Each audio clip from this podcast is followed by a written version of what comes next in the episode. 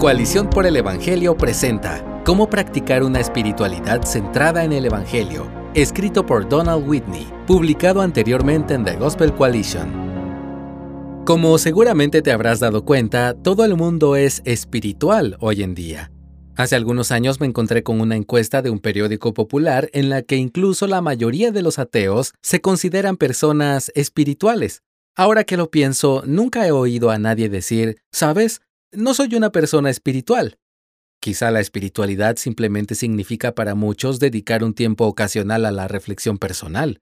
Quizás signifique para otros solo tratar de vivir conscientemente según ciertos principios o intentar ser reflexivos en temas importantes como el medio ambiente o la problemática de los que no tienen donde vivir. Sin embargo, la percepción común de espiritualidad no es la bíblica. Escribo desde la perspectiva de que la espiritualidad incluye, pero trasciende, el espíritu humano e implica la búsqueda de Dios y de las cosas de Dios a través de Jesucristo por el poder del Espíritu Santo, de acuerdo con la revelación de Dios, es decir, la Biblia.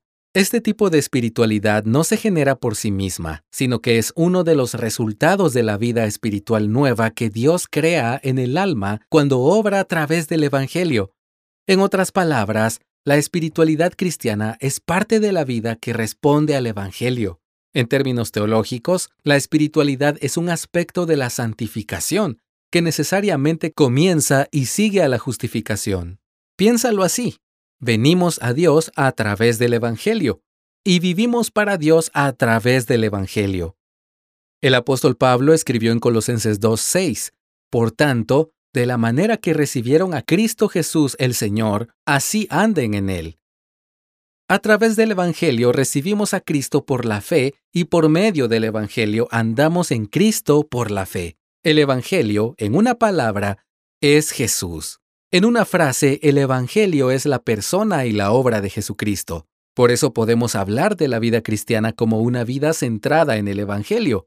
Nos acercamos a Dios inicialmente sobre la base de la fe que tenemos en quién es Jesús y en lo que ha hecho por nosotros. Continuamos acercándonos a Dios y viviendo una vida que le agrada sobre esta misma base. Parafraseando a Pablo en Gálatas 3:3, habiendo comenzado por el Espíritu a través del Evangelio, somos perfeccionados, es decir, santificados, hechos como Cristo de la misma manera, por el Espíritu a través del Evangelio. El papel de las disciplinas espirituales. Aunque el Espíritu Santo le da al creyente el deseo y el poder para una espiritualidad bíblica, también deben producirse algunos cambios en la vida y los hábitos para practicar una piedad centrada en el Evangelio. Es por eso que Pablo también escribió en 1 de Timoteo 4:7, Disciplínate a ti mismo para la piedad. Esto no se refiere al entrenamiento físico, ya que la mera actividad corporal, a pesar de sus beneficios para la salud, no construye por sí misma la piedad, como deja claro el siguiente versículo. Más bien, el tipo de entrenamiento o ejercicio que promueve la piedad, es decir, la semejanza con Cristo, es el entrenamiento espiritual. Ningún cristiano llega por casualidad a la semejanza a Cristo. La piedad, según este texto, requiere disciplina, algunas traducciones de la Biblia traducen disciplínate como ejercítate o entrénate. Por lo tanto, las maneras bíblicas y prácticas en la vida diaria de llevar a cabo este mandato de entrenarse para la piedad a menudo se han denominado ejercicios espirituales o disciplinas espirituales. Antes de continuar, quisiera hacer una aclaración. Algunos falsos maestros también han usado estas expresiones, pero eso no invalida tales términos bíblicamente derivados más de lo que el uso de un hereje de la palabra Trinidad anula nuestro uso ortodoxo de ese término. Lo que era verdad en los días de Pablo sigue siendo verdad. Debemos buscar la piedad por medio de las disciplinas espirituales que se encuentran en las Escrituras. Por supuesto, el legalismo es siempre un peligro en la espiritualidad. Cualquier cosa que un cristiano pueda contar, medir o cronometrar puede ser torcida en algo que le afirme falsamente a una persona que es más segura espiritualmente o favorecida por Dios por eso, y no por la suficiencia de la vida y muerte de Jesús. Pero solo porque las disciplinas para la piedad pueden ser mal utilizadas, no significa que deban ser descuidadas. Disciplínate para la piedad es un mandato de Dios, por lo tanto, debe ser posible buscar obedecerlo sin legalismo. Entonces, ¿Cómo practican los cristianos una espiritualidad centrada en el Evangelio?